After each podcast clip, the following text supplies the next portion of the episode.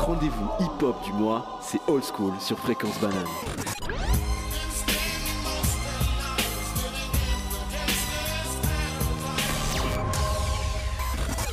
Hey, je faisais partie de ces gens infamés juste avant que je graille. Je faisais partie de son cœur avant qu'elle me dise. Vous écoutez Old School présenté par Estelle, Cheyenne et Noah. Yashkan. Yo yo yo, vous êtes sur Fréquence Banane, il est 17h et on est là un peu pour une émission spéciale avec un invité, donc Santo, bienvenue. Chiche, merci les gars. Autour de la table, on a aussi des super personnes, on a Cheyenne, On est là on a Ashkan qui nous fait un retour triomphal, ça fait Ça un me moment fait qu'on trop t'a plaisir les gars. On est là. C'est toujours un plaisir et Estelle qui sera à la tech. Hello Alors du coup, alors on va passer une heure avec toi, Santo. On va un peu parler de ta, ta carrière, de ce que tu as fait, parce que ça fait plein de choses dans ta vie. Mais euh, du coup, je vais faire une mini présentation euh, de toi. J'ai essayé. Alors, Santo, tu commences le rap sous le nom de Face Cachée pour ensuite devenir Monsieur F. Pendant ce temps, tu commences déjà à produire quelques beats. En 2006, tu es repéré par Yvan Pacemaker, le beatmaker de Double Pacte. Donc c'est le groupe, pour ceux qui ne connaissent pas, où il y avait Stress dedans. Euh, donc il te repère pour tes talents de beatmaking et tu rentres dans son label Union Beat. Tu produiras des prods pour plein de grands noms comme Stress et Akhenaton. Euh, en 2015, tu décides de faire la session entre le Monsieur F, rappeur, beatmaker, et devenir Santo, le beatmaker, producteur. Euh, Aujourd'hui, tu es chez nous pour nous présenter ton premier album Santorama. On aura le temps d'en parler après, mais là, on va passer à une section qu'on a appelée Santo Origin.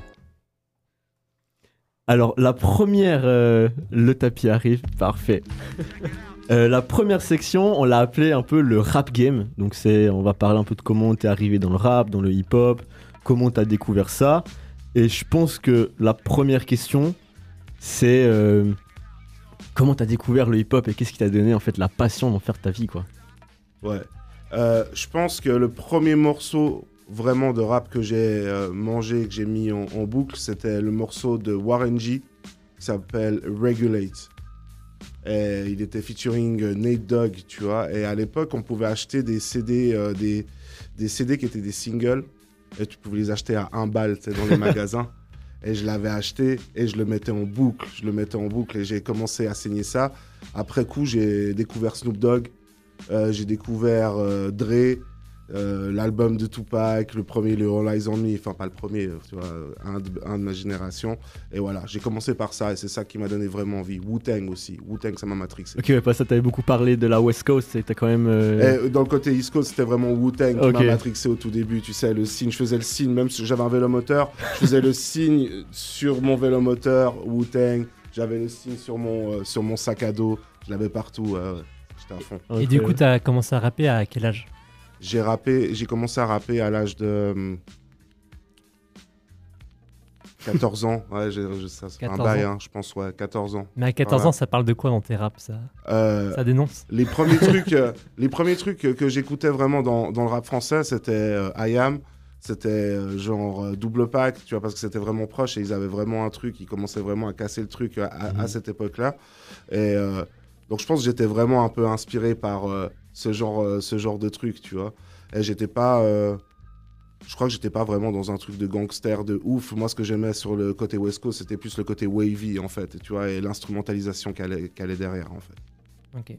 Donc déjà à cet âge-là, t'avais un peu euh, tes goûts dans la fin de prod que, que tu kiffes et que tu vas kiffer faire plus tard un peu ou tu commences à te construire. euh, En fait, je sais même pas si c'était mes goûts, mais j'avais comme des coups de cœur sur, sur certains trucs et j'arrivais pas à expliquer pourquoi, à comprendre pourquoi vraiment. Tu sais, tout d'un coup, je voulais écouter 100 fois le même titre. Ou bien quand ça arrivait à cette, cette partie-là, j'avais les frissons et tout ça, tu vois. Donc j'ai commencé à m'intéresser, à me plonger là-dedans et euh, avec un peu plus d'apprentissage, j'ai commencé à capter pourquoi j'ai kiffé certains trucs, tu vois.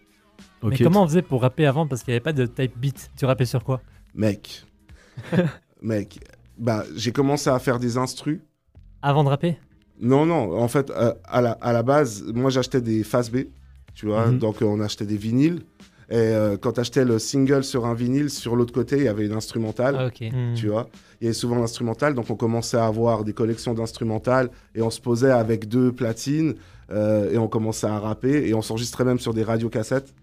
Tu vois, des Oh, radios, wow. les radiocassettes qu'on avait chez nous, tu sais, les chaînes stéréo un peu pourries qu'on avait, tu vois. on faisait des espèces de raccords un peu tout pourris et on arrivait à mettre ça sur une cassette et tout. Et c'était vraiment euh, avec deux trois bouts de ficelle, mais on, on a commencé comme ça. Mais sur chaque vinyle, l'autre côté, c'était vraiment l'instrumental du. Ouais, quand t'achetais les. Par exemple, tu vois, si t'avais le, le single, tu peux avoir le single de. de- je- je- J'en sais rien, de Eric Sermon ou un truc comme ça, Mhm. tu vois. Euh, t'avais le single sur un côté et sur la face B, justement, il y avait les instrumentales, tu vois. Donc, euh, allez guetter les vieux vinyles, vous verrez, il y a plein Bah, à- D'ailleurs, le, tapis qui est, qui est un son de Eric Sermon, Can't Wait. Je sais pas Ouais. si c'est pour ça que tu y as pensé.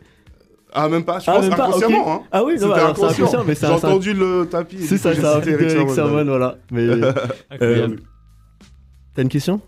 Euh, moi, c'est plus ce truc du social qui m'intéresse. Ça veut dire en mode, est-ce que, à quel point c'était un truc qui vous unissait, toi et tes potes, à cette époque-là, le hip-hop, vouloir rapper sur des side B, etc. Tu vois ce que je veux dire? Complètement. Bah, c'était, c'est ça vraiment qui, euh, qui nous donnait, qui, qui était la force du groupe, tu vois. C'était un côté un peu, on pouvait partager ce truc. Il y a deux, trois gars qui venaient avec des instrus, euh, avec ses vinyles, chacun venait avec ses vinyles et tout ça. Et effectivement, vu qu'il n'y avait pas beaucoup de, de possibilités de faire le truc, on devenait de plus en plus créatif. Et puis quand il y avait des jeunes qui crochaient vraiment sur ce truc-là, ils étaient passionnés jusqu'au bout, jusqu'au bout du bout, tu vois. Donc du coup, après, on se retrouvait entre passionnés et geeks, en vrai, tu vois. Ouais, qu'il fallait avoir un côté- du rap, là. Il fallait avoir un côté geek vraiment pour vous arriver à sortir un produit euh, à ce moment-là, tu vois. ouais. Ouais. Et il y avait euh, à Lausanne des, des endroits pour, euh, pour ça, parce par exemple, euh, enfin moi j'ai bah, pas vécu cette époque, mais j'ai vu beaucoup de, de documentaires sur la, sur la Dolce à Lausanne où il y avait Fort. beaucoup de hip-hop. Est-ce que ça c'est des endroits que tu as beaucoup fréquentés et qui t'ont donné un peu la... Euh, alors, La c'est quoi, passion même la Dolce, la Dolce, c'est, euh, c'était juste un peu plus vieux que moi. Donc les, mes grands, en fait, ils y sont beaucoup plus allés que moi, paradoxalement. ok. Tu vois Mais c'est aussi, un, aussi un endroit que j'ai fréquenté. Moi, ce que j'ai vraiment plus fréquenté, c'est le centre culturel de mon quartier. Ok. Et c'est là que j'ai appris, euh, que j'avais mes premiers cours de... Comment on appelait ça Tu sais, les cours de hip-hop où tu pouvais faire... Tu, tu viens... Un atelier hip-hop. Ok. Tu sais, tu viens... Genre un peu tu, breakdance. tu viens participer à un atelier hip-hop et puis c'est souvent les grands de ton quartier, en fait, qui sont en charge de l'atelier hip-hop. Et il se trouvait qu'en fait, les grands de mon quartier, ben, c'était grave chaud. C'est ceux qui avaient vécu tout ça. Et et c'était grave chaud, en fait, tu vois. Et puis du coup, ça nous a aussi un peu appris, ça nous a donné envie, en fait, de faire le truc, tu vois. Mais vous apprenez à juste écrire On Ou- avait un atelier hip-hop. à- à- moi, j'habite, je, je viens de, de Montelieu, donc euh, on était à- au centre culturel de Grand-Vennes.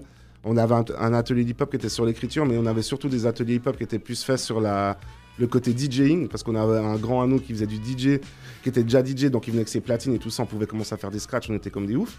Et euh, il y avait aussi le côté production musicale, parce qu'on avait aussi un grand de notre quartier qui avait déjà une MPC à l'époque Hmm. et qui venait un peu montrer, voilà, tu peux faire tes beats et tout ça et tout. Donc c'est vraiment ça aussi qui me dit, qui m'a un peu mis le, le déclic pour me dire, vas-y, moi j'ai envie de faire ça aussi. Incroyable. Et euh, du coup, bah, comme on disait, tu as commencé par le rap sous le nom de Face Cachée et après Monsieur F. C'est assez dur de trouver des, des sons de Monsieur F sur Internet. J'ai essayé. C'est Il y, a, il y a des vieilles interviews, on en trouve. Sur euh, SoundCloud, hier. sur SoundCloud Ouais, ouais. Ah, t'as checké Ok, Moi, j'ai pas checké SoundCloud. Parce que tu sais quoi, c'est, euh, euh, c'était juste pas l'ère encore de Internet. Ça, Ouais. On arrivait à, à ça. En fait, l'album, il s'est vendu sur euh, euh, les plateformes digitales. C'était genre iTunes, euh, mais c'était, tu vois, les, des trucs comme ça. Et, euh, et, et sur... il n'y avait pas encore vraiment YouTube exploité de Mais C'était aussi par ça, physique, ça se vendait. Ouais, voilà, exactement. Mais du coup, ouais, enfin, t'as, t'as, donc t'as, t'as rappé. Il y, a- il y a un moment donné où t'as commencé à faire des prods plus euh, intensément. Pourquoi? Enfin, c'est quoi qui t'a du coup poussé à, à faire Je- des prods? En fait, euh, je faisais des prods naturellement. Euh, comme j'avais dit, tu sais, je faisais ma carrière, j'essayais de faire mon truc de rappeur à côté, j'essayais de m'auto-produire. Et euh, après, je commence à avoir un stock de prod quand même conséquent, donc beaucoup plus de prod, euh, je pouvais commencer à en fourguer aux gens. Et j'ai été repéré aussi euh, en parallèle par Yvan Peacemaker, qui est le, le producteur attitré de Stress pendant les premières années de Stress, qui a fait ses, plus grands hits, tu vois. Et lui, il voulait faire un label de, de producteurs qui s'appelait Union Beat. Et il m'a dit, vas-y, rejoins le truc. Je kiffe à fond tes prods. Je kiffe à fond ton rap aussi, mais je kiffe encore plus tes prods. Donc viens et on va essayer de placer tes prods euh, à des, pour des artistes connus et tout ça et tout ça. Voilà.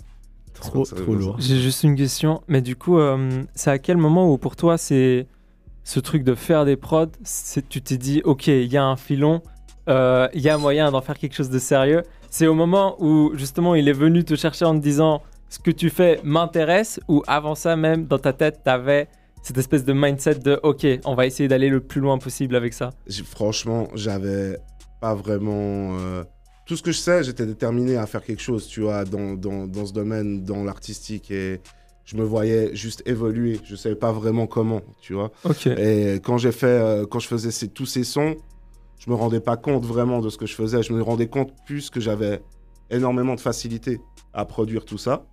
Au fur et à mesure du temps, j'étais là, ah ouais, quand même, en fait, j'ai une facilité à faire ça. Et c'est un truc que je kiffe et qui m'épanouit. Et j'aime perpétuellement créer quelque chose de nouveau et tout ça. Donc j'ai creusé là-dedans, plus par, euh, encore une fois, genre, euh, je sais pas, juste parce que j'ai kiffé. Juste pour le kiff, quoi. Ouais, voilà, ouais, ouais. Exactement. Mais du coup, avant qu'ils viennent te chercher, genre, tu pensais pas que tu pourrais en faire quelque chose de concret avec des gros guillemets? Non, absolument pas. Même euh, le, le premier, pour te dire, quand il- on, on avait vendu, un- il m'a dit une fois, la, la prod, il y a une prod qui est partie, une des premières prods que je lui avais donné. J'étais là, ok. Il m'a dit c'est pour un rappeur qui s'appelle Bushido. Bushido, j'avais Hmm. aucune idée qui c'était. Après, il m'a dit voilà, c'est à peu près comme Booba en Allemagne. C'est vraiment un gros, gros, gros gars, tu vois. Ouais. J'étais là, ok, ok, trop bien. Et puis il a pris la prod, et la prod, elle a fait 10 de platine, euh, 10 d'or, 10 de platine, DVD d'or. J'ai vendu plus de 200 000 euh, exemplaires du truc. Et là, ouais, là, j'ai capté. Là, Là, tu c'est une dit- bonne entrée en matière. Première prod. Là, j'ai capté, j'étais là, ah ouais Premier disque d'or. enfin, En il- vrai, ouais, Il y a moyen, il y a moyen. En vrai, ouais. Il y avait aussi le facteur chance, tu vois, dans tout ça, mais euh, ouais, voilà, ça m'a fait réaliser qu'effectivement, tu peux, tu peux aussi faire ça, et ça, c'est intéressant. ouais. Ok, ok. En vrai, quand j'y pense, il n'y a pas beaucoup de gens qui ont commencé par le rap et qui sont passés au beatmaking. Ouais. Kanye West, il a commencé par les prods, après il voulait devenir rappeur. De ouf, ouais. Orelsan, la même chose. Et du coup, euh, ouais. Fort. Je vais pas dire que t'es le seul, mais il y en a pas beaucoup. C'est ça, je fais un, un, un espèce de crossover comme ça. Mais euh, moi, ça me dérange pas, ju- justement, je me sens dans cette peau-là, donc euh, il s'agit juste d'être en phase avec ce que tu as envie de faire, je crois. Trop bien. Bah, on va continuer cette discussion après euh, déjà un son. Donc un son de ton album, euh, Santorama. Euh, c'est le son avec catégorie qui s'appelle Wow. Donc grosse instru dancehall, on adore, catégorique, on l'adore. Du coup, on écoute ça et après, euh, c'est Ashkan qui va nous faire son petit jeu et on a hâte. À tout de suite sur Fréquence Gros Banane. shout-out à catégorique aussi. Skate.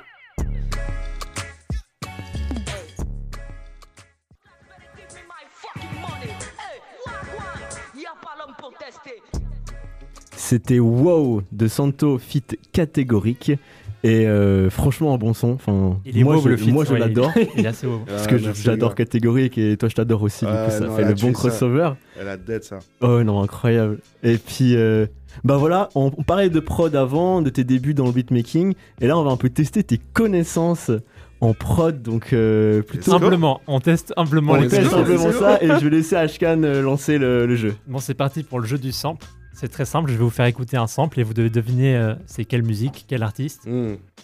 Donc c'est toute période confondue? Tout, ouais, il y a tout. Enfin, vous verrez, mais c'est en vrai, c'est assez ciblé, une époque. On joue tous, là, c'est ça hein Tout le monde joue, ouais. Tout le monde joue. Mode, si tu veux jouer, mais t'entends pas Bon, bah. Au pire, tu viens à mon micro et tu, tu balances le. le son. Euh, Estelle, tu peux balancer le premier sample. Bah, c'est ODD. Ouais, c'est ODD, ouais, Ouais. PNL. Vous avez compris les règles du jeu, c'est bon C'était l'intro pour nous apprendre C'était- les règles. C'était pas que vous comprenez. ouais. Maintenant, le sample original, je sais plus le, le nom du G. Moi, je savais même pas que c'était un sample en fait. Ah ouais? Ouais. C'est un guitariste de je sais plus quel pays, Ouais. lointain, Ouais, et ils ont, ils ont, ils ont trouvé ça. ouais. C'est beau, c'est beau. Incroyable. Du coup, ouais. Du coup, t'as un petit extrait du son original pour juste nous le remettre en tête. Pour les gens qui connaissent pas, ouais.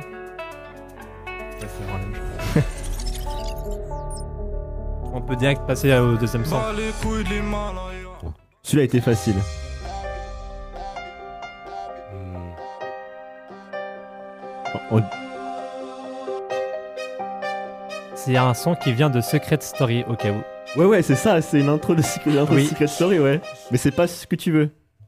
Ou si, c'est ce que tu voulais. Ah, Euh, non, moi je veux que vous disiez, ça vient, ça vient d'où? Qui a utilisé Ah, ce sample putain, Est-ce ça, que ça être du euh, rap français, oui, C'est Orelsan. C'est Orelsan, ouais. Ah, C'est voilà. le son où il insulte sa meuf pendant 3 minutes en disant non, c'est pas ça le but. C'est finir mal. Ah, Tu peux mettre le son, euh, Estelle ok. Finir mal. Finir mal. Finir, finir mal. Ok. Oh, ok. waouh. Putain, Il est il était deep, hein, celui-là. Ouais, hein. il est était ouais. deep, hein. Il est très fort. Pas une des plus connues en plus, Ça hein. vient de Secret Ça Story. vient de Secret Story. Incroyable. Mal. Du coup, ouais, si vous venez de vous faire larguer et que vous avez envie de sombrer, bah écoutez ce son. Euh, tu peux mettre Bah, le, proche- le prochain instru. Ah, mais ça, c'est facile. Ça, c'est pour Noah. Ça, c'est Chrissy. Oui. Est-ce que t'as le son? Euh, putain, un truc avec Solar, non C'est pas ça, c'est pas ça. Non. Non, c'est éro- c'est érotiquement vôtre. Ah, voilà. C'est Julio et sa gogo danseuse. Ah, c'est Julio et sa gogo danseuse C'est Julio et sa gogo Oh danseuse. merde, oui, pardon. juste, Julio, bien ouais. Tu m'as. C'était pour toi, Désolé, c'était pour toi en plus celle-là. Chrissy, c'est mon, c'est mon fave. En plus, t'as vu, il a, il a mis un stop, il voulait le dire avant moi. Oui, mais oui, non, le quand même. C'est le karma, ça. Tu peux mettre le son, Estelle Ouais, c'est vraiment la même chose. quoi. C'est la même. C'est vraiment. ouais. Bonjour ou bonsoir, je sais pas quand vous verrez cette vidéo, cela dit. Installez Chrissy euh, de la Fuentes de son beatmaker. C'est un très bon, très bon beatmaker. Ouais, très chaud. Qui a produit tout le premier album de Damso. Enfin, une grande partie en tout cas. Mhm. On, Pour va- l'anecdote. on a fait le rap francophone là, mais on va passer euh, au US. Ok. Let's go. Et, et là, c'est un pack gar- euh, Garage Band. Du coup, euh, Ouais. je, crois, je crois- Ok. je crois que tu vas, je sais où tu vas en venir. Skepta, Alsa Proki. oui. Je connaissais cette anecdote. Vrai, je te propose. On ne lui apprendra rien aujourd'hui. D'ailleurs, j'avais fait une, une edit justement du morceau. J'avais pécho justement la, la, ben, le, le, le sample, le ouais. sample original de GarageBand. Ouais, Et t'as fait un son avec? Ouais, une edit ouais, sur euh, SoundCloud. Ouais. Sur Incroyable. euh, une compilation qui s'appelle Reload. Et le son, il s'appelle comment Euh, pff, Praise the Lord. C'est On c'est ira vraiment écouter. Santo ok, Praise alors the Lord. on ira. Allez Ouais. checker à la maison d'ailleurs. euh. Ah, tu peux mettre le prochain.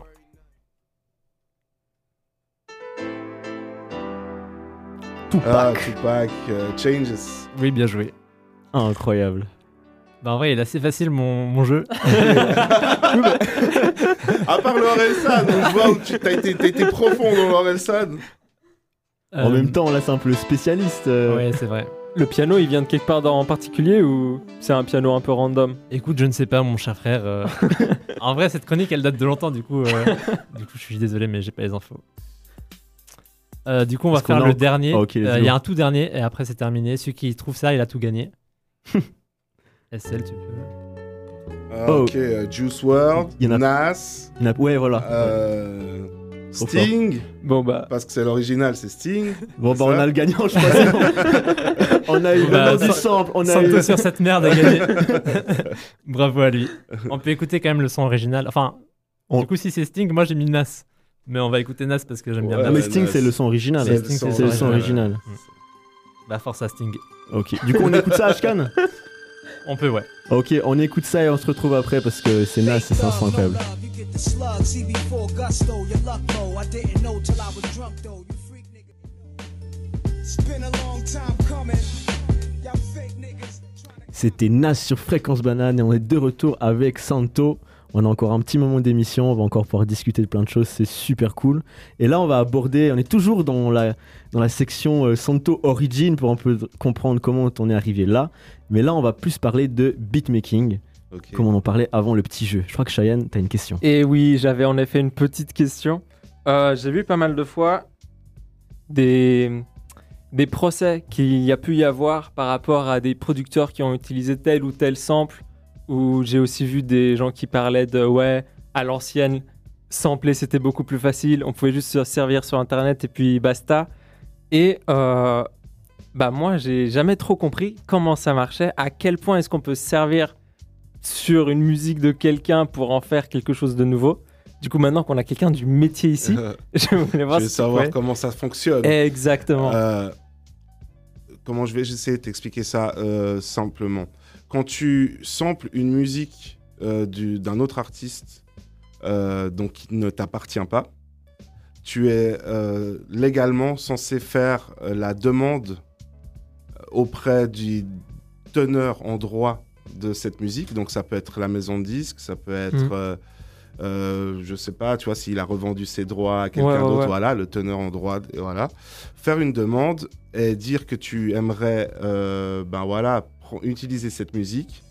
Et eux, après, euh, ils vont te dire, voilà, et à quelles conditions? C'est-à-dire, euh, toi, tu demandes, voilà, j'aimerais l'utiliser parce que je vais pas faire d'argent ou parce que je veux faire de l'argent.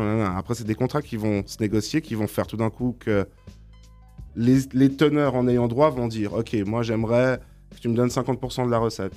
Ah, moi, tout d'un coup, non, j'aime pas ce que tu as fait de ma musique, donc Ok. euh, j'ai pas envie que tu la sortes. Ou bien, ah non, j'adore vraiment ce que tu fais et je te donne, je te cède tous les droits dessus, tu vois. Donc il y a vraiment tous les cas de figure qui peuvent se, se- se poser. C'est juste qu'un producteur, normalement, légalement, s'il reprend une œuvre qui est hyper connue et qui se l'approprie, Mhm. il est censé faire la demande auprès des, des, euh, des, des- des ayants droit. Ça. Si c'est pas fait, si c'est Ah. pas fait, Ah, ce qui arrive souvent dans le hip-hop, par exemple, tu vois, où il y a des producteurs qui vont aller sampler un truc qui, vont, euh, qui va être potentiellement méga connu. On va prendre l'exemple de hum, Truth Hurts euh, Addictive. Je sais pas si vous voyez ce morceau qui était un morceau hyper connu de Dr. Dre à l'époque. Mhm. qui, où il lançait une nouvelle chanteuse. Il a commencé à sortir un sample indien, tu vois. Ouais. Et il pensait que c'était pas connu, mais en fait, la meuf en question était une superstar Ah en Inde. Et elle avait des avocats et tout ça. Et donc, ils sont retombés sur le son. Puis ils ont dit Mais attends, tu ne nous as pas demandé le droit. Ouais. Et donc, du coup, là, ils ont euh, demandé le retrait de tous les disques. Euh, Oh, wow. Et après, ils ont encore dû payer mais, des, des- des centaines et des milliers de dollars. Ok. Tu vois donc voilà, c'est, euh, tu peux, tu peux t'exposer à un tort moral si tu ne demandes pas. Est-ce que. Voilà. Après, il y, a des, il y a des. Pour te dire franchement, il y a des producteurs très malins qui vont découper la musique, qui vont la ralentir. C'est ça, c'est ça. Et Mm. qui vont la déformer d'une manière à ce que personne n'arrive à reconnaître réellement l'origine. Ouais. Est-ce que même les ayants droit n'arrivent pas à tomber dessus, à justifier le fait qu'on on, on les ait vraiment samplés? Ouais, Mais- mais. Ouais, ouais, mais par exemple, tu prends des. des, des- enfin, je vais parler du plus grand producteur de l'histoire, JD. Genre, lui, quand il rassemble, il découpe parce qu'à fin, parce que sa matière principale, c'est les samples. Est-ce qu'à chaque fois, il devait demander ou de la manière dont il coupait, ça suffisait? Enfin, je sais pas si tu sais, mais j'ai l'impression qu'il coupait tellement bien ses sons qu'au final, bah, de des toute fois, façon, faut quand les- tu faut les quand- chercher, les de toute façon, quand tu coupes, quand tu coupes bien, euh, effectivement, euh, c'est beaucoup moins reconnaissable. Mais légalement parlant, tu es toujours, toujours, euh, censé ouais, demander les droits. Tu vois. Ouais. Donc on est vraiment dans une fine ligne où il y a des producteurs qui sont passés entre les mailles du système ou d'autres qui se sont fait accrocher. Et voilà, c'est un peu la, la roulette russe, tu vois, de savoir à toi comment tu veux euh, opérer là-dedans. Il y a des sociétés de clearance qui existent pour, euh, pour les producteurs, pour tous les gens, pour tous les samples, en fait, tu Mhm. vois. Et tu envoies ça, et cette société-là va aller rechercher les ayants droit, demander, essayer de trouver les meilleurs accords possibles. Moi, quand j'ai travaillé avec Akhenaton, j'ai samplé un morceau de Bootsy Collins euh, et des Funkadelic. Ils- la société de clearance d'Akhenaton a dû faire la demande à- aux ayants droit de, de- du morceau. Mhm. Et il y avait Bootsy Collins dans le tas. Et Bootsy Collins, lui, a demandé un chiffre beaucoup trop élevé par rapport. Euh... alors que c'était une mélodie, pour te dire, il a joué vraiment une, mélodie d'un riff d'une musique de 1920 qui c'est c'est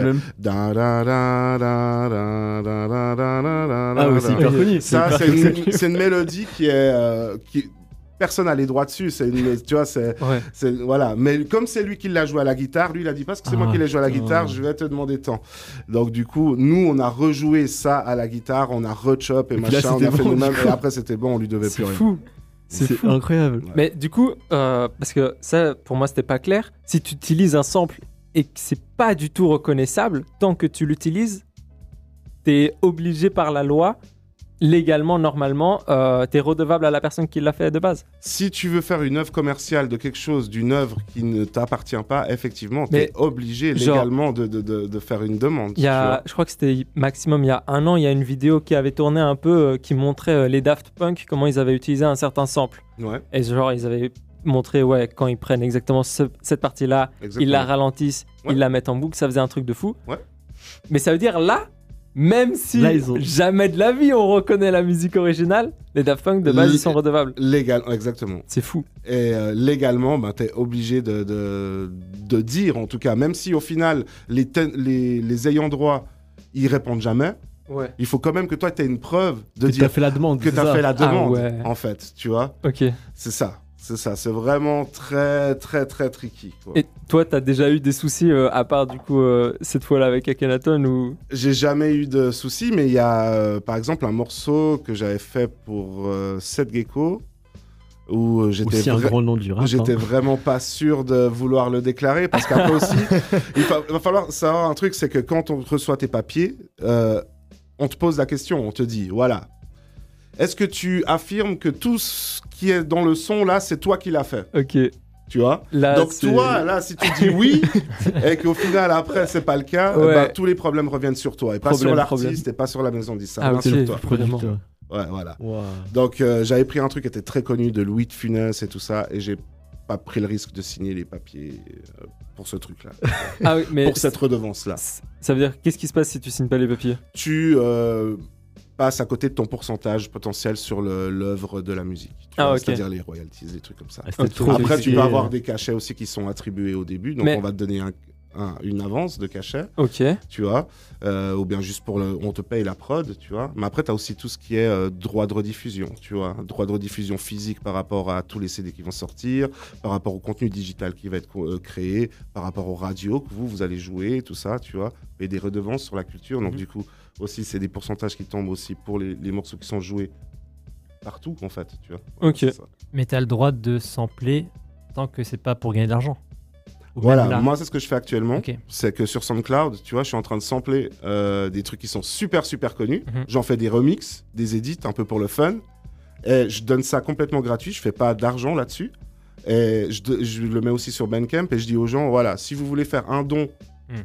pour moi, vous pouvez. Mais sinon, ma musique est totalement gratuite et vous pouvez télécharger gratuitement. Mais vous n'allez pas commencer à payer de la musique que moi, je suis en train de remixer de Mhm. quelqu'un qui, a, qui est déjà connu, en fait, qui est- à qui ça appartient. Ouais, exact. Ok. Mais ça, par exemple, du coup, euh, si on revient un peu à, à, à ce que tu fais actuellement, par exemple, dans, dans Santorama, c'est tout du original, on est d'accord? Ouais. Ok, il n'y a pas de, pas de sample, rien. Non. Euh, Ah, ok. peut-être qu'il y en a un. Ah, il est juste pas déclaré. Faut pas le dire parce qu'il y aura peut-être une preuve que du coup il y a un sample. On sait pas. On sait pas. Ah. On va le dire, ouais. Il y a la police qui arrive là. C'est- tu vois, c'est clairement ça le truc, tu vois. C'est ça, c'est si là, C'est- tu vois, il s'agit vraiment de ça, tu vois. Il s'agit vraiment de ça. Non, Je vais il y a, chercher, il y a pas de sample, il y a pas de sample. Il y a pas de. Je vais dig, je vais dig sur internet. si les gens à l'antenne, euh, enfin, ce qui nous écoutent, vous avez une idée peut-être, faites-nous un petit message. Tu veux dire le on son ou checkera. Ah non, non, non. Ah non. non, il faut. il faut- Je sais même pas s'il y a un sample. J'ai dit, euh, j'ai- émis l'hypothèse. On s'est dit, on sait pas. C'était un soir. C'est à vous de checker à chaque fois les albums des gens. J'aime ce mystère, j'aime ce mystère. Ok, trop bien. Euh, pour revenir sur comment t'es arrivé à faire du beatmaking sérieusement, euh, donc c'est quoi tes inspirations? On- n'a pas parlé des inspirations, mais tes inspirations de beatmaker, beatmaker, genre je pense qu'il y a beaucoup de producteurs à l'ancienne qui t'ont inspiré. C'est quoi qui, t'inspire? Euh, dans les noms des producteurs qui m'ont euh, inspiré, évidemment, il y a genre euh, Timbaland, Dr. Dre, euh, Pharrell, Kanye. Tu vois, bah, en fait, les meilleurs. hein, tu vois, j'étais. Ça, c'est des gens aussi qui m'ont inspiré. Et aussi, euh, le côté, en fait, ce que j'ai aimé chez les, les producteurs, c'est pas que leur production, c'est aussi leur capacité à, à se mettre euh, en, sur le même pédestal qu'un artiste. Je Mhm. m'explique, euh, quand Metro Boomin est arrivé, il a non seulement créé, fait partie de la création de ce nouveau mouvement euh, ATL, Trap et tout ça, tu vois, et il a boosté le truc et Baden Bougie, tout ça, c'est faut- c'est Metro Boomin, tu vois. Ouais, on, on peut pas le dissocier. Tous les, tous les plus gros titres en finale de la trappe, c'est quasi Metro Boomin qui l'a fait. Mais après, il a réussi aussi à faire son propre album. Et à tous les, tous les gens avec qui il a travaillé, il a commencé à les ramener sur son propre projet. Et au final, c'était plus le nom des, des artistes, c'était en son nom. Et il a pu aussi collaborer et exister en tant qu'artiste et commencer à, à se faire euh, euh, entendre aussi sur les droits de production, de, de- de tout ça. Parce que souvent, les producteurs se font arnaquer aussi aux États-Unis et tout Mhm. ça. Donc voilà. Je trouve que le modèle hyper intéressant. J'aime aussi euh, DJ Khaled, qui est pas forcément dans la production, qui est pas forcément un beatmaker, mais qui est un mec qui arrive à fédérer tellement bien autour de lui, qui arrive à apporter cette énergie pour euh, avoir le meilleur de chaque artiste, Mhm. qui arrive vraiment à réaliser des produits au final qui sonnent. On dirait que ça sonne Ouais, ouais. comme DJ Khaled, mais il a rien, quasi rien fait en Il fait. juste là, il prend les gens, il fait OK. Mais il a un espèce de, de- de truc qu'il arrive à, à rassembler les gens, à faire quelque chose vraiment, euh, vraiment de fort pour lui. Donc voilà, ça aussi, c'est des choses qui, qui, euh, qui m'inspirent. Quand je regarde Quincy Jones, tu vois, qui a vraiment, qui arrive à créer euh, une sonic, un truc à un moment donné, et tout d'un coup, il passe à la bossa nova, et il y a quoi En- Voilà, faire ce qu'il veut. c'est ça, voilà, j'aime ça. Est-ce que du coup, euh, bah, là tu parles de Quincy Jones qui fait un peu ce qu'il veut. Toi aussi, tu as des prods de plein de styles différents. Enfin, Est-ce qu'il y, a- y a une raison pour laquelle tu veux pas t'inscrire dans une seule chose, par exemple, comme Metro Boomin, lui il fait de la trap, etc. Est-ce qu'il y a une raison pour laquelle toi tu veux garder cette, euh, cet, cet horizon? Moi, je crois que inconsciemment, c'est mon métissage qui fait ça. C'est mon métissage qui fait ça, c'est parce que j'aime pas m'ennuyer. Et j'ai l'impression que quand je reste dans une certaine catégorie, tu sais, au bout d'un moment, c'est comme quand tu joues toujours au même jeu, t'es chez toi, t'as ta Switch, machin, si t'as que Mario Kart. Tu vois, Ouais. au bout d'un moment, t'es saoulé de Mario Kart. tu vas commencer à acheter d'autres jeux juste pour diversifier. Mais après, tu vas revenir sur Mario Kart, tu vois. Mhm. Et voilà, moi je vois un peu le truc comme ça. J'ai- J'aime pas euh, rester dans un truc. J'aime bien un peu faire de tout parce que déjà je suis hyper éclectique dans mes goûts euh, au jour le jour. Tu vois, j'écoute pas que du rap. Euh, J'écoute vraiment tout style de musique. Et, et- et, euh, je pense que justement cette créativité, c'est de faire un melting pot de tout ça. Et c'est ça la beauté du truc, en fait. Tu vois. Est-ce que euh, tu dis que t'écoutes pas du- que du rap, t'écoutes un peu de tout Est-ce que t'as des espèces de phases où, par exemple, pendant 2-3 jours, tu vas écouter spécialement une musique et par conséquent, ça va directement influencer sur ce que tu vas produire aussi Ouais, ou- très certainement, très certainement. Et après, ça dépend dans quel process je suis. Des fois, je fais pas que de la musique ou quand je suis en train de travailler sur du graphisme ou des choses comme Mhm. ça. Et après, tu te mets des musiques un peu plus euh, euh, avec des vibes un peu plus SoundCloud-esque, si je peux dire, ou des trucs comme ça. Forcément qu'après, peut-être, ça m'inspire inconsciemment à créer aussi des trucs euh, dans- ce genre ou pour un autre thème ou pour une autre- un autre style de musique. Ouais Ok. je pense. Mais en vrai, j'essaie d'être le moins inspiré par. euh, Enfin, d'être le moins inspiré de prendre quelque chose qui vient pas de moi, qui vient de l'extérieur. J'essaie vraiment d'être le plus droit moi-même avec ce que avec ce que je pourrais produire, sans vraiment être influencé par ce qu'il y a autour de moi. Et après, une fois que j'ai créé, je regarde ce que j'ai fait, c'est à ce moment-là que je l'analyse, tu vois. Ok. Ok. Ouais. T'essayes.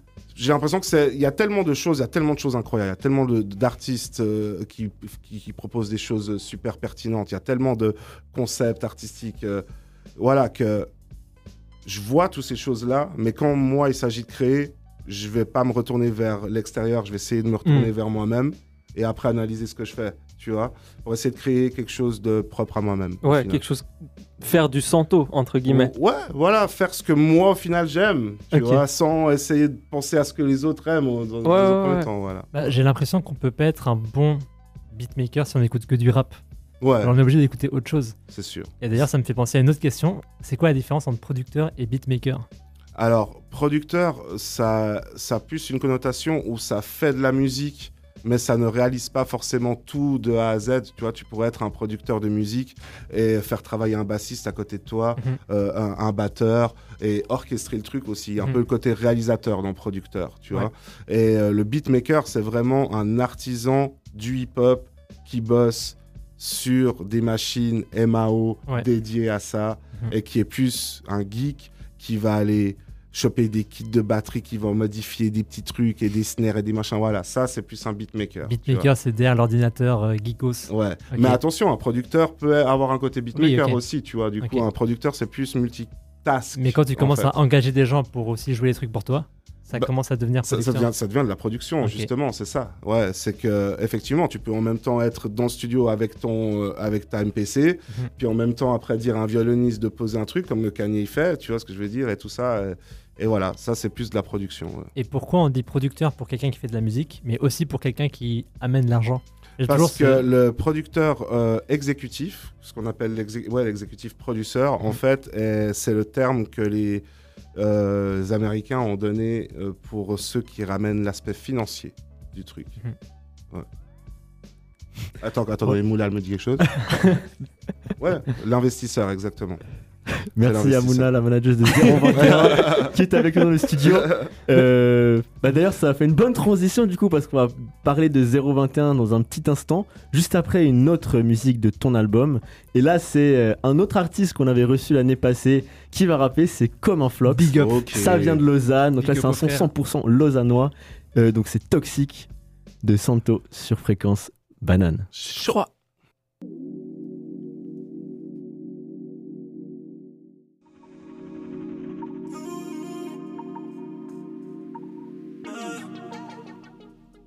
On est de retour encore et toujours sur Fréquence Banane avec Santo. Euh, donc avant on parlait, on commençait à parler de 021. Euh, 021, c'est quoi? Est-ce que tu peux euh, C'est euh, mon label, notre label, le label qu'on a créé avec, euh, enfin Moula et moi. Euh, on a commencé à créer ce label par euh, nécessité parce qu'il fallait tout simplement déjà me manager dans un premier temps et on avait besoin, j'avais besoin de management, tu vois. Donc on a commencé comme ça et après on a développé, on a rajouté Shaim, après Badney, qui sont deux artistes de, de- de notre région. On a aussi des, euh, des rappeurs et on crée beaucoup d'événementiels, tu vois. C'est-à-dire que Mhm. quasi tous les week-ends, on a des events 021, on fait pas mal de soirées, de concepts, euh, euh, voilà. Et maintenant, on commence à avoir une réputation qui, qui grandit et on est content. Voilà. De ouf. Et, Et on crée notre publishing aussi maintenant, donc euh, on devient, on essaie d'être vraiment 360, c'est ça le but. Excuse-moi, le publishing, t'as dit? Oui. C'est quoi le publishing? Le publishing, c'est quand tu vas déclarer ton œuvre. Tu vois, quand tu, par exemple, un, un rappeur, il fait une musique. euh, après, il va devoir, euh, s'il veut, en fait, la déclarer et aller jusqu'au bout, il va la déclarer à la SUISA. C'est l'organisme de qui va s'occuper des redevances auxquelles tu as droit et tout ça, par exemple. Tu vois. Et c'est aussi, euh, ben, du coup, pour faire cette paperasse-là, il te faut euh, quelqu'un qui te fasse un publishing où toi, tu te démerdes par toi-même et tu commences à t'éduquer là-dessus, tu vois. Et moi, comme j'ai fait beaucoup de productions et que je travaille avec pas mal d'artistes, tu vois, j'avais besoin de personnes qui gèrent mes intérêts et qui euh, essayent d'avoir les meilleurs pourcentages, de pas me faire rouler si tout d'un coup je travaille avec quelqu'un qui est hyper fat et qui va m'imposer ben, son système avec son équipe et qui au final euh, va me prendre des pourcentages qui sont pas forcément euh, euh, justes, tu vois. Mhm, ouais. Voilà, exactement. Donc j'ai créé, on a créé ce, ce, ce publishing pour 021 pour moi, pour nos artistes, et, et on essaie de développer ça gentiment. Ça a été fait avec justement avec Yvan Peacemaker, Ok. tu vois, euh, qui est euh, la boucle est bouclée, il tu vois, il toujours, revient ouais, il dans est le truc. toujours un peu là. Et voilà. Et aussi en parallèle avec My Music Right qui nous aide euh, là-dedans. Donc voilà, c'est vraiment un truc dont on est fier et qu'on essaie de développer gentiment. Mais là, vous êtes full indépendant du coup? On est full indépendant. Ouais. Stylé. Ok. Et là, par exemple, si vous écoutez un, un rappeur chaud de la région ou même francophone, français, Ouais. est-ce que vous pouvez le, est-ce que vous recherchez des gens actuellement ou pas vraiment?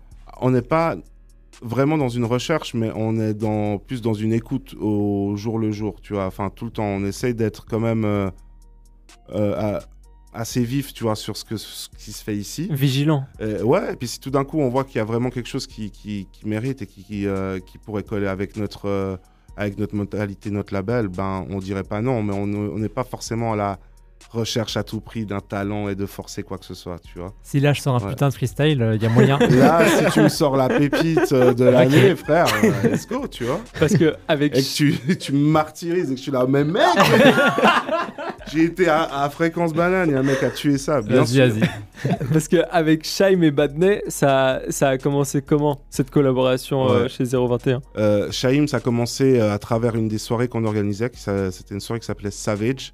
Qu'on, euh, une soirée que 021 organisait au bourg. Euh, moi, je mixais dedans. Et on a aussi souvent des artistes locaux qui venaient faire des performances dans la soirée. Tu vois. Ok. Et ce soir-là, c'était Shaim qui a été invité, Mhm. tu vois, euh, par euh, un pote à moi et déjà un autre aussi pote à moi qui me disait il faut que tu écoutes ce gars, il faut que tu écoutes ce gars. En plus, il vient euh, juste d'à côté de chez toi, il est trop chaud. Et voilà, on s'est rencontrés là-dessus. Effectivement, il a cassé directement le truc, il y avait une énergie et ça s'est fait très facilement. Le contact était très humain, donc on a tilté. on- c'était assez évident qu'on- que, voilà, que je voulais avancer avec Shaim et essayer de, de l'aider, tu vois. Ok, ok. Et voilà. Et pour Anissa, euh, c'est quelqu'un aussi qui gravitait, encore une fois, dans nos soirées, dans des trucs comme ça. Et c'est plus Moulin aussi qui était, euh, qui était là. Ok, euh, je vois que. euh, tu vois, un peu comme pour moi avec disait, je vois qu'il y a un truc, je vois qu'on peut aussi essayer de développer et tout. Et euh, ça s'est pas fait tout de suite. Ça s'est fait. euh, on se connaissait déjà depuis euh, un an, deux ans. Et on a pris notre temps. Et une fois qu'elle était prête et qu'elle a commencé à travailler avec euh, un de nos jeunes aussi qu'on a dans notre label qui, euh, qui est producteur, qui s'appelle Well, Ok. qu'ils ont, nous ont sorti un espèce de- d'album qui était déjà quasi tout prêt et tout fini comme ça en très peu de temps.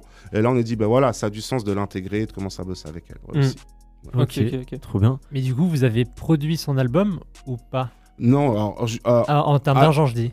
alors euh, oui, en, en termes d'argent, oui. Oui, oui, oui, bien sûr. Après, tout ce qui est production, c'était vraiment avec euh, Well et puis euh, c'est Badney Well qu'on fait le, qu'on fait le taf. Ex- exactement. Et c'est un truc aussi, encore une fois, assez euh, inconscient et organique. En fait, ça s'est passé d'une manière spontanée, dans le sens où genre ils se connaissaient pas vraiment. Elle faisait pas beaucoup de prod pour d'autres artistes et tout ça. Et ils se sont mis en connexion dans le studio et, et- et voilà, c'est sorti ce. est sorti- cette couleur est sortie, on a trouvé ça hyper intéressant et on veut développer quoi. Ouais, bah, et puis d'ailleurs, si vous voulez en apprendre plus sur Badney, on a une petite interview qui est sur euh, le compte Instagram de Fréquence Banane, qui sera republiée sur le compte Instagram de Old School. Je profite de faire notre petite pub, euh, vu que ça s'y prête bien. voilà. Donc c'est oldschool.fb, c'est on se lance un peu comme nouveau média du hip-hop de la région, donc abonnez-vous si vous écoutez. Et donc voilà, donc voilà, c'était la petite pub. On en Fort, revient fort. à l'interview. Euh, moi je me demandais, est-ce que dans 021, il y a vraiment la volonté, enfin t'as un peu répondu avant, mais de rester local lausannois, parce que 021 ça représente Lausanne à mon humble avis. Et est-ce que aussi c'était, euh, ça s'est fait aussi dans le besoin d'avoir quelque chose de hip-hop à Lausanne? Parce que j'ai l'impression que, enfin, avant qu'il y ait 021 et tout ça, le hip-hop à Lausanne, enfin, il, il- il fallait vraiment s'y connaître, quoi. Fa- fa- fallait, fallait chercher comme un Flox, Arma, bon, Arma, lui, il a, il a un peu plus pété, mais les autres, faut, faut, faut les trouver. Ouais. Ben, oui, oui, il y a une volonté vraiment de d'essayer de, de développer la culture ici, tu vois, ça, ça c'est sûr. Euh, on aimerait bien aussi exporter les, euh, les choses et faire en sorte que ça, que ça se développe de plus en plus. Euh, moi, je vois 021 comme, un, comme une façon, en fait, de, de, de faire ce que nous, on n'avait pas. Je m'explique. Quand, par exemple, je voulais sortir, euh, les, ces dernières années avec Maud, avant qu'on crée 021, quand on voulait aller en soirée, tout ça, on créait pas, on trouvait pas vraiment d'event qui correspondait, correspondait à notre demande. Mhm. Tu vois? On était là, vas-y, on trouvait ça hyper dommage. Donc, du coup, qu'est-ce qu'on fait? Ben, On sortait plus. Ou bien on allait dans des endroits qui ne nous correspondaient pas, et puis après, on se plaignait. Et on trouvait, au bout d'un moment, il fallait trouver une solution à ça. Donc, on, a, s'est dit, on s'est dit, vas-y, on va faire un truc, un pur kiff euh, égocentrique, on va faire un truc qui nous plaît à nous, même si on est 10. Mais au final, euh, ça va nous plaire à nous et on se fera notre kiff. Et on a commencé comme ça pour l'event. Et là, ça commence à prendre et, et voilà, avoir de plus en plus de monde. Et ça fait une contre-proposition intéressante et ça fait vivre la culture aussi. Et euh, sur l'aspect musical, c'est ce qu'on essaye aussi de faire. C'est-à-dire que on n'essaie pas vraiment de regarder ce qui se passe, on essaie de proposer quelque chose, Mhm. tu vois, et euh, euh, une contre-proposition et de voir euh, si euh, ça correspond à des gens. Et si ça le fait, tant mieux. Et si ça le fait pas, bah tant pis, au moins on se sera fait plaisir, tu vois.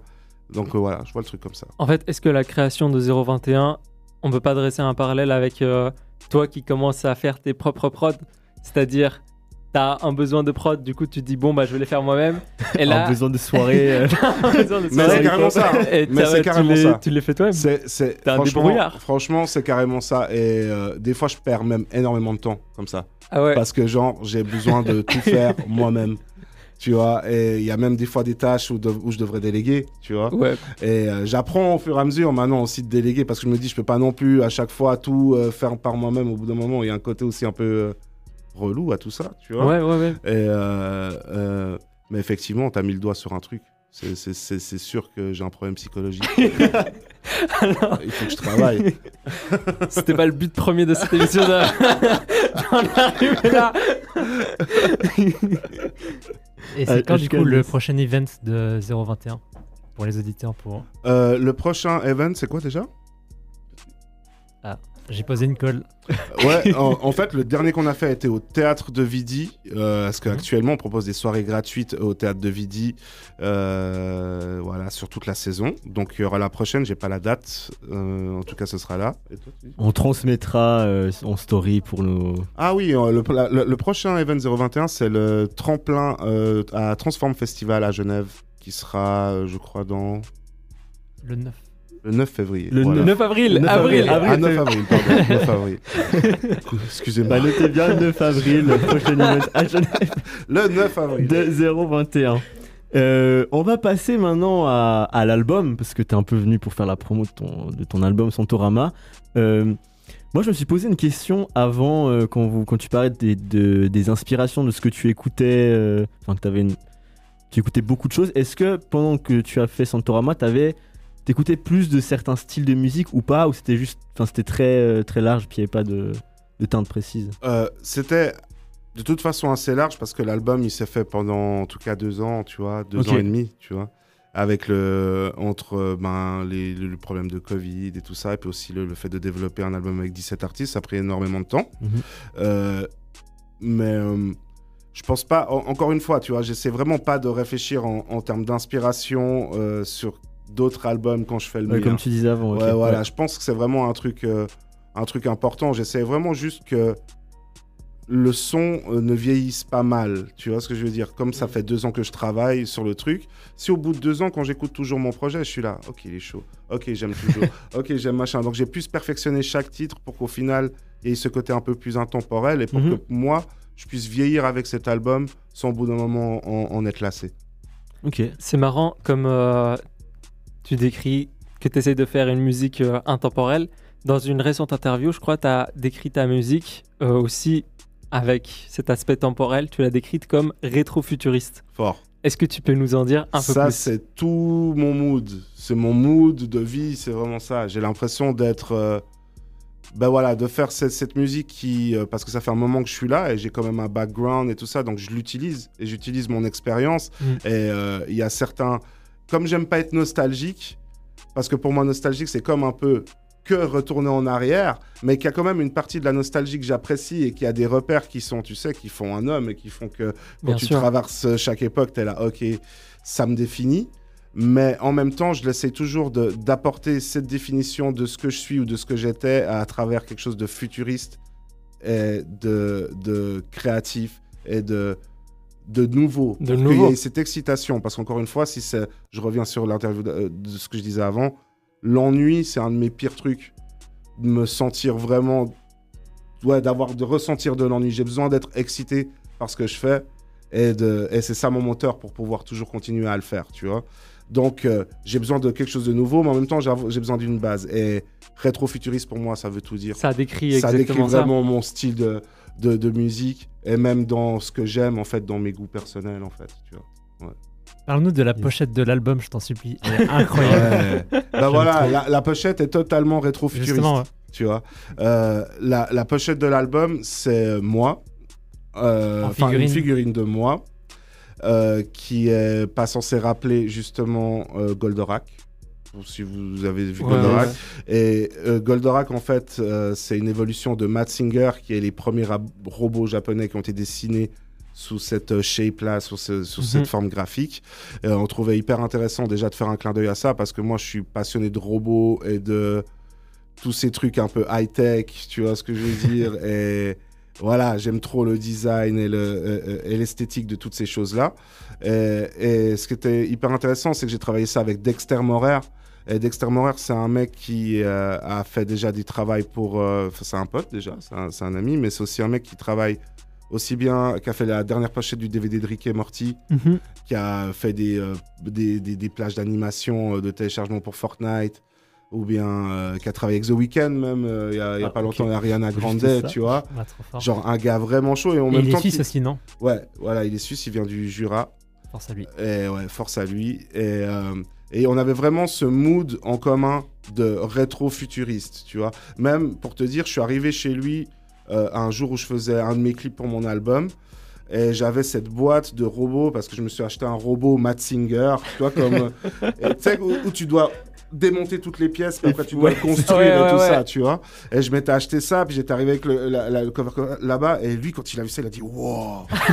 Faut faire un truc. C'est trop chaud. Même pas, il pensait même pas à faire la cover. Il a juste dit, il a juste trop aimé. Et c'est quand même assez fou que quelques mois après, bah voilà, ça se retrouve sur, euh, sur la cover. Incroyable. Et, euh, euh, et c'est vraiment des goûts voilà, qu'on partage. Et on s'est envoyé plein de photos de robots, de machins, de trucs dans ces années-là. Mais c'est toi qui Et- lui as dit de faire la figurine ou c'est tu as dit ouais, euh, ouais, ouais. improvise? Non, non, non, non, non. On est parti vraiment d'un brief où euh, j'avais envie de, de cette figurine. Ouais, Ok. ouais, ouais, ouais. Ouais, clairement. Et euh, après, on avait tout un concept qu'on aurait bien, qu'on aimerait bien développer. Et, euh, et, voilà. Un concept. Ouais, je suis toujours moi à propos. De, je, je suis toujours à propos de concept. J'aime pouvoir quand j'ai quand je fais un concept, même si je l'emmène pas plus loin, j'aime toujours envisager le fait qu'il puisse se développer. Faire des figurines Santo, Par exemple. par exemple. Par exemple. par exemple. Tu vois. J'achèterais j'en achèterais 10. Et autre question du coup sur la conception de l'album. euh, ça s'est fait comment? Est-ce que c'était toujours au studio ou est-ce que des fois t'envoyais des prods et C'est toujours. Alors pour cet album, c'était toujours au studio. Ah, Là, tu les as j'ai- tous Donc, T'as invités fait, fait euh, venir ouais. tout le monde. euh, euh, où je me suis déplacé. Ok. Ok. Ouais. JMKS, t'as été à Marseille ou? Non, JMKS, il est venu à la. Euh, il avait un concert juste ici, là, de la famille par ici.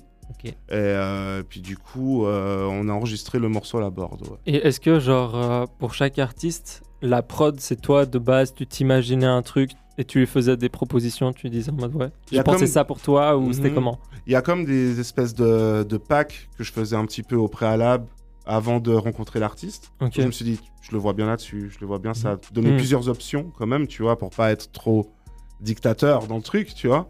Mais euh, j'avais quand même toujours un peu une idée de où je voulais les emmener. Et je faisais plusieurs propositions, et, euh, ou bien une idée tout simplement, même si elle n'était pas totalement achevée. Et, euh, et après, on partait là-dessus et on développait euh, en studio ensemble. Ouais. Ok, ok, ok, ok. Ouais, parce que justement, enfin, dans ton album, il y a beaucoup de prods très différentes et, et je trouve des fois qu'ils. Enfin, je sais pas si tu t'es adapté au style de chacun ou tu leur as peut-être donné des défis. Je sais pas, toi, ton mindset, euh, ce que c'était, est-ce que tu as voulu aller dans, par exemple, catégorique Grosse fan de dancehall, enfin, plein de ces sons sont très dancehall. Toi, t'arrives, tu fais un- une grosse prod dancehall incroyable. Est-ce qu'avec les autres aussi, parce que, cette parce que par exemple, tu vois, la dancehall, enfin, le, le, le reggae, c'est vraiment un truc que j'affectionne de ouf. Et Bob Marley, ça fait vraiment, c'est mon top 3 artiste de tous les temps, tu vois. Et euh, donc, donc, non, on a vraiment des points. J'essa- J'essaie à chaque fois de trouver les points communs que j'ai avec l'artiste, Hmm. tu vois?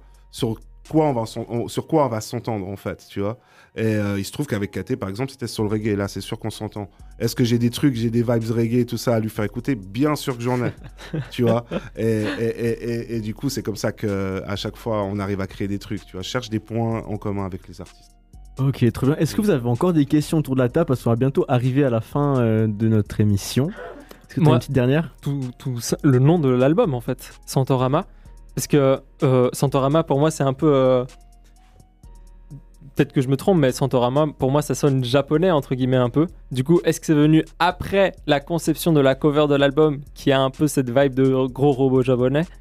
Ou alors euh, il y avait de- déjà ce nom Ouais. Comment c'est venu Santorama Euh, Santorama est venu avant la cover. La cover, c'est vraiment le dernier truc qui est venu. Ok. Euh, Santorama, c'est venu euh, sur le fait de, de- de vouloir. euh, je- sur les réseaux sociaux, il y a. euh, c'est lequel? Je sais plus lequel, où c'est marqué We Are Santo, c'est le Instagram, c'est ça? Voilà. Et, euh, j'ai toujours trouvé euh, ce, ce truc de rassembler qui était cool, de mettre tout le monde sous euh, Mhm. un même euh, drapeau, sous un même ouais. truc, tu vois. Après, je trouvais un petit peu obvious, c'est un peu trop euh, facile de juste appeler l'album We Are Santo, tu vois. Et comme c'est un album de producteur aussi, je voulais quand même qu'il y ait mon identité, mais qu'en même temps que ça définisse un univers et que ça définisse quand même quelque chose de plus large, un panorama, tu vois. Hmm. Et, et, euh, et du coup, euh, j'ai commencé à, à tilter là-dessus. Je me suis dit, vas-y, ça va être Santorama. en fait. Ok, ok, ok. Pour, Très cool. pour moi et en même temps pour les artistes qui sont dessus. en fait. Bah, je, je crois qu'on va terminer là-dessus. C'est 18h01. Euh, on a dépassé un tout petit peu, c'est pas grave. C'était c'était vraiment trop On bien. En tout cas, merci d'être euh, d'être venu dans Old Merci School. à vous, merci à C'était vous. C'était c'était trop bien, merci. Merci à vous. Et hum, on va quand même terminer par écouter un dernier son de Santorama. Euh, c'est Million. Donc voilà, Ah, c'est euh, le feat avec Slimka. Et j'ai un blanc, désolé. Shaim. Et Shaim. Shaim, merci Shaim de 021. Euh, bah voilà, on, va, on se quitte là-dessus. Encore un grand merci. Merci à vous. Tu, tu reviens quand tu veux en tout cas. Ah ouais, ouais, je vais revenir. hein. Bien. J'étais bien accueilli. hein. Vous avez tué ça. Merci à vous tous. Merci beaucoup. Et nous, euh, bah, on vous dit à bientôt pour euh, le prochain numéro de Old School. Suivez nos réseaux, on vous annoncera tout ça. Et puis on vous dit euh, à dans un mois.